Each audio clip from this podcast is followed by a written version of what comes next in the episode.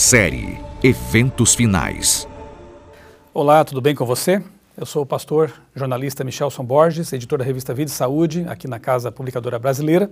Estou acompanhado aqui dos meus amigos, colegas, pastor Wellington Barbosa, pastor Márcio Nastrini, editores da revista Ministério.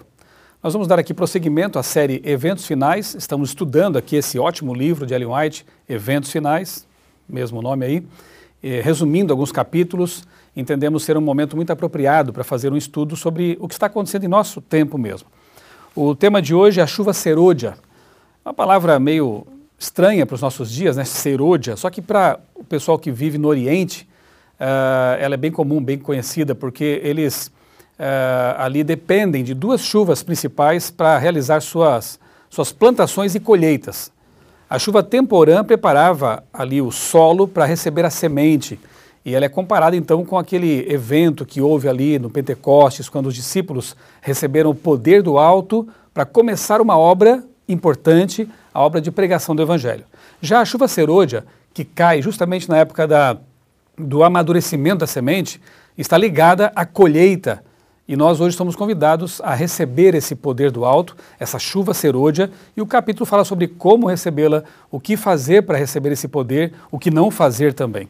Mas, pastor Wellington, nós temos também base bíblica, obviamente, para entender esse assunto das chuvas, das chuvas, da, da descida do Espírito Santo. Você pode explicar para a gente aí, Joel, capítulo 2, alguma coisa ali que mostra realmente essa, esse tema da, da chuva? É, Ellen White, quando ela fala a respeito da chuva serôdia, ela faz referência ao capítulo 2 de Joel, como você já mencionou, pastor Michelson. E, e chama atenção porque o capítulo 2, que é o capítulo em que está inserida essa promessa, é um capítulo que fala é, de reavivamento, fala de reforma, fala de conversão. Então, quando a gente pega, por exemplo, Joel capítulo 2, versículo 1, há um chamado né? Tocai a trombeta em Sião e dai voz de rebate no meu santo monte. Perturbem-se todos os moradores da terra, porque o dia do Senhor vem, já está próximo. Então, esse, esse é o, o ambiente em que essa profecia é dada. Né? Um, um chamado é, diante da iminência da vinda do Senhor. Aí, nos versículos 12, versículo 13, o profeta continua falando, dando a mensagem de Deus. E ele segue dizendo: Ainda assim, agora mesmo diz o Senhor: Convertei-vos a mim de todo o vosso coração, isso com jejuns, com choro e com pranto. Rasgai o vosso coração e não as vossas vestes, e convertei-vos ao Senhor vosso Deus, porque Ele é misericordioso e compassivo, e tardio em irar-se, grande em benignidade, e se arrepende do mal. Então, olha quantos verbos relacionados a, a, a, uma mudança interior, a uma experiência significativa, profunda com Deus, né? O convertei-vos de todo o coração, jejum, choro, pranto, rasgar do coração, né? a conversão plena. Depois no versículo 15, novamente, tocai a trombeta em Sião, promulgai um santo jejum e proclamai uma assembléia solene. E aí apresenta-se então é, quem são as pessoas que deveriam fazer parte é, dessa, desse chamado para é, uma experiência mais profunda com Deus. Congregai o povo, santificai a congregação, ajuntai os anciãos, reuni os filhinhos e os que mamam, saia o noivo da sua recâmara, da sua recâmara e a noiva do seu aposento, chorem os sacerdotes, ministros do Senhor entre o pórtico e o altar e orem, poupa o teu povo, ó Senhor, não entregues a tua herança ao opróbrio para que as nações façam escárnio dele. Porque onde dizer entre os povos onde está o seu Deus? Então, olha quantas informações nós temos aqui. Um chamado que envolve todas as pessoas, um chamado de conversão, né, para conversão, para uma experiência mais profunda com Deus, que redunda, então, que resulta na promessa que se encontra no versículo 23. Alegrai-vos, pois, filhos de Sião, regozijai-vos no Senhor vosso Deus, porque ele vos dará em justa medida a chuva. Fará descer como outrora a chuva temporã e a chuva serôdia. E na sequência, então, vem a promessa no versículo 28, e acontecerá depois que derramarei o meu espírito sobre toda a carne. Vossos filhos e vossas filhas profetizarão, vossos velhos sonharão, e vossos jovens terão visões. Até sobre os servos e sobre as servas derramarei o meu espírito naqueles dias. Então, essa promessa, nós sabemos que em Atos 2, o apóstolo Pedro ele, ele faz menção ele a essa aplica, promessa né? aqui, aplica né, para o dia do Pentecostes, e agora nós estamos na iminência da chuva serôdia, do derramamento final. Né? E eu entendo que o que nós temos aqui em Joel se aplica, assim como se aplicou a experiência dos discípulos, deve se aplicar a nós também. Então é o momento de nós aprofundarmos a nossa uh, espiritualidade, a nossa relação com Deus. Muito bom. Talvez alguém esteja pensando agora, quem sabe você esteja pensando, né? Eu quero muito essa chuva, eu quero muito essa renovação espiritual, esse refrigério, né? É sentir esse, esse poder de Deus agindo em minha vida, me motivando a uma reconsagração. É, esse capítulo aqui trata também das condições, né, Pastor Márcio? É, o que, que eu posso fazer na prática para estar apto a receber esse aguaceiro celestial, essa chuva que vai mudar a minha vida, me impulsionar para uma experiência nova? Eu queria só é, puxar um ponto aqui da explicação do pastor Wellington anteriormente sobre a questão da temporã e a serôdia. A serôdia poderia ser traduzida como tardia, né? É a chuva final, a chuva tardia. E a temporã é aquela que precede. Então, se o Pentecostes foi a, a, a, a caída da chuva temporã, nós estamos esperando agora a serôdia, a tardia, para a colheita final. E nós precisamos então estar é, dentro dessas condições que a Bíblia coloca. Logicamente, uma das condições é ter o coração limpo e purificado. E a maneira de se conseguir isso é um arrependimento diário e o pedido para que o Espírito Santo caia sobre nós. Né? Ellen White menciona aí, no livro Eventos Finais, de que a chuva temporã foi poderosa em seus efeitos para germinar o grão que foi a semente recém-plantada por Cristo e frutificar o cristianismo. E ele frutificou. No primeiro século, o mundo todo conhecido da época sabia sobre a história da cruz. Não quer dizer que a aceitaram, uhum. senão Jesus voltaria naquela época. Mas eles ficaram sabendo sobre a história da cruz e a salvação. Né? Ah, agora ela diz que a chuva serôdia será muito mais poderosa nos seus efeitos para a colheita final. Então, uma das condições é estar arrependido diariamente, pedir pelo batismo do Espírito Santo, que é a reconsagração, uma reconversão diária, abandonar pecados acariciados, essa é uma outra condição. Consci conscientes, né? É, conscientes que são pecados conhecidos, né? E que causam vício. É, ela também menciona o fato de que nós precisamos de uma renovação na união da igreja, né? É, todos estavam ali unidos. Nós temos Atos 2, versículos uh, 40, 41, 42, diz que eles partiam o pão juntos, oravam juntos, jejuavam, tinham tudo em comum. E um socorria o outro. Então, isso Interessante, pastor, hoje. que era, eram aqueles discípulos que pouco antes estavam disputando posições, cargos, né? deixando a vaidade, a arrogância falar mais alto mas agora, passada a experiência da cruz, estavam unidos, né? É. Estavam clamando pelo Espírito Santo. Essa experiência tem que ser repetida. E dessas condições é que veio, não é, a chuva temporã. Eles estavam orando, todos os dias estavam no templo e etc, e pedindo pelo Espírito Santo. Por quê? Porque Jesus mesmo havia dito: não saiam, vocês não estão preparados. Ficar em Jerusalém até que do alto não é? Venha sobre vós o Espírito Santo. E depois em Atos 1, verso 8, diz: Recebereis poder ao descer sobre vós o Espírito Santo. Então, ser-me-eis testemunhas. Então, hoje o que a igreja precisa? A igreja às vezes é muito afoita com o ID, com a missão de proclamar, mas não com a preparação para a missão. Então, nós temos que lembrar que antes do ID tem o ficai, antes do ir tem o permanecer. Uhum. É?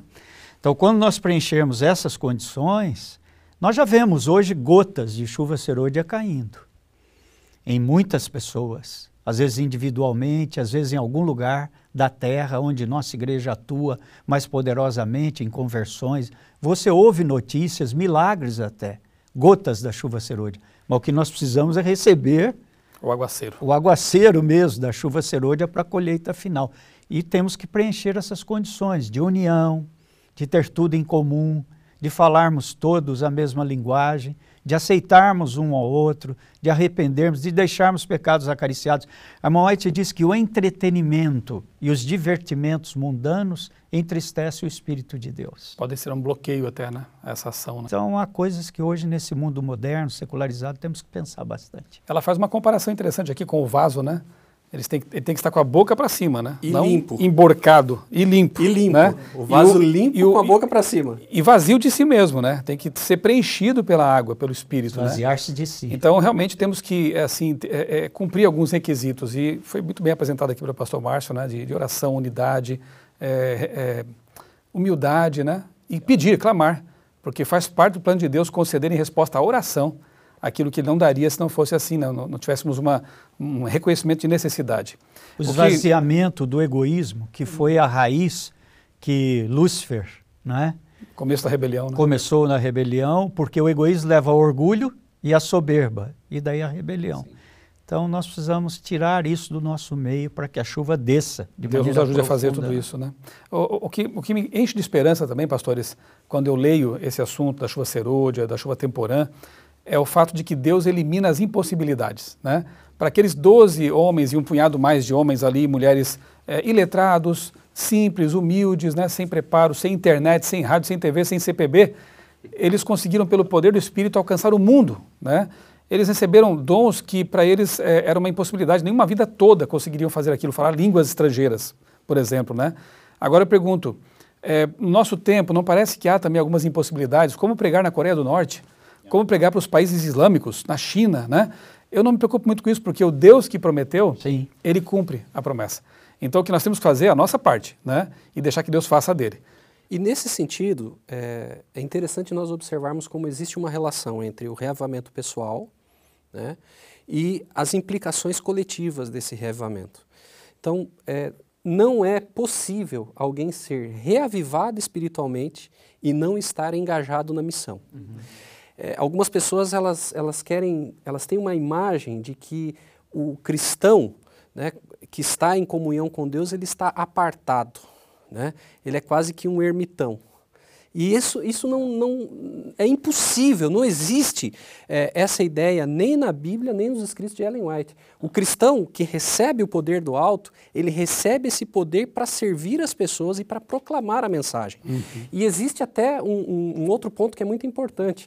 Conforme nós nos envolvemos na missão, maior se torna a nossa experiência com Deus e maior poder é derramado sobre nós. Então não é a parte, não é, é, pensando que se eu recebi o Espírito Santo, então agora é, eu já estou preparado e o que importa é a minha preparação. Isso não existe, esse cristianismo egoísta, esse cristianismo que, que se Individualista. Isola, que Apartado da comunidade. Apartado da comunidade.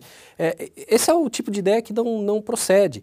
Até existe aqui uma citação, e eu gostaria de destacar essa citação, é, especialmente o contexto dela, o que não está é, no livro, mas que faz parte do seu contexto. né? Há uma citação muito conhecida de Ellen White, foi publicada em 25 de fevereiro de 1902, na Review and Herald, é, e muitos de nós estamos familiarizados com esse trecho. Precisa haver um reavivamento e uma reforma sob a administração do Espírito Santo.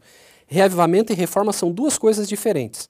Reavivamento significa renovação da vida espiritual, um avivamento das aptidões da mente e do coração, uma ressurreição da morte espiritual. Reforma significa uma reorganização, uma mudança nas ideias e teorias, hábitos e práticas. A reforma não trará o bom fruto da justiça a menos que seja ligada com o reavivamento do espírito. Reavivamento e reforma devem efetuar a obra que lhes é designada e precisam ser unidos para realizá-la. Quando nós lemos essa citação, da maneira como ela se encontra aqui, é, muitos de nós, em virtude do contexto em, em que nós vivemos hoje, enxergamos essa citação como que aplicando-se somente a uma questão de estudo da Bíblia, de oração. Evidentemente, ela contempla isso. Mas quando Ellen White escreveu esse texto aqui, ela estava se dirigindo aos líderes da igreja, aos pastores, aos membros da igreja, dizendo: olha, vocês estão é, é, fazendo com que os membros fiquem mal acostumados. E ela diz, ela diz isso aos pastores. Ela diz assim: olha, os pastores devem colocar os membros para trabalhar de acordo com seus dons. E esses pastores devem é, avançar com a proclamação do evangelho em áreas ainda não alcançadas, porque os membros, quando eles dependem do trabalho do pastor, eles acabam ficando enferrujados. né? Os dons acabam ficando enf- enferrujados a ponto de se tornarem inúteis. Então ela diz assim: isso não está certo.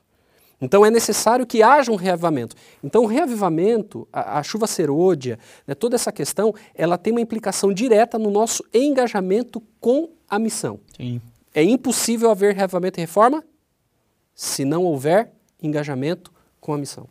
E, outra coisa, você não abasteceria um carro para deixar na garagem, né? Não faz sentido. Então, o poder, o combustível virá para aquele que está trabalhando. Né? Então, é um, um, ponto aqui muito importante também, envolvimento na missão, é isso aí, né?